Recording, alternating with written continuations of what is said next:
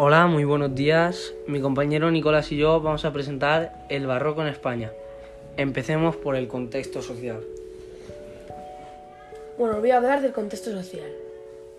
Durante el barroco, España sufre una profunda decadencia social, económica y política, pero también una etapa de consolidación y discreto progreso. La decadencia está ligada a los últimos monarcas de la Casa de Austria y llega a sus más hondas crisis al final del siglo XVII.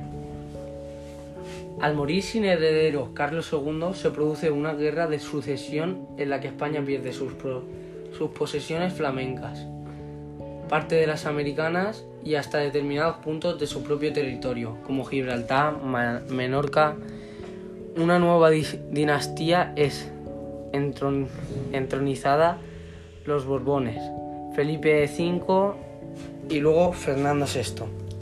Logran una política pacifista y un lento proceso económico que dará sus frutos en la segunda mitad del siglo XVIII, en el reinado de Carlos III.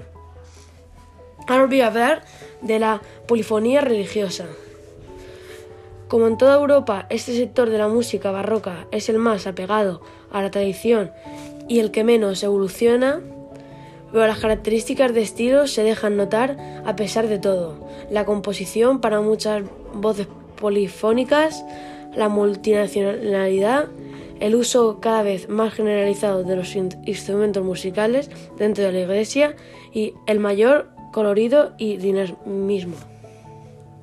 Ahora os voy a empezar a hablar de otros instrumentos. Desgraciadamente en este tema en el cual las, pérdidas de la antigua música española, incendios, guerras, etc., es el más lamentable, salvo la guitarra, que tiene una literatura abundante. Los demás ejemplos de la música instrumental barroca española son aislados y todavía no se puede trazarse una historia y una evolución. Ahora voy a seguir hablando de los instrumentos. Ya hemos visto que durante el siglo XVI la guitarra era todavía un instrumento de carácter popular, mientras triunfaba un instrumento parecido pero diferente, la vihuela de mano. Durante el barroco la vihuela decae, decae y desaparece, y es la guitarra de 5 y 6 cuerdas la que lo sustituye. Bueno, hasta aquí todo y esperamos que os haya gustado. Un saludo muy fuerte.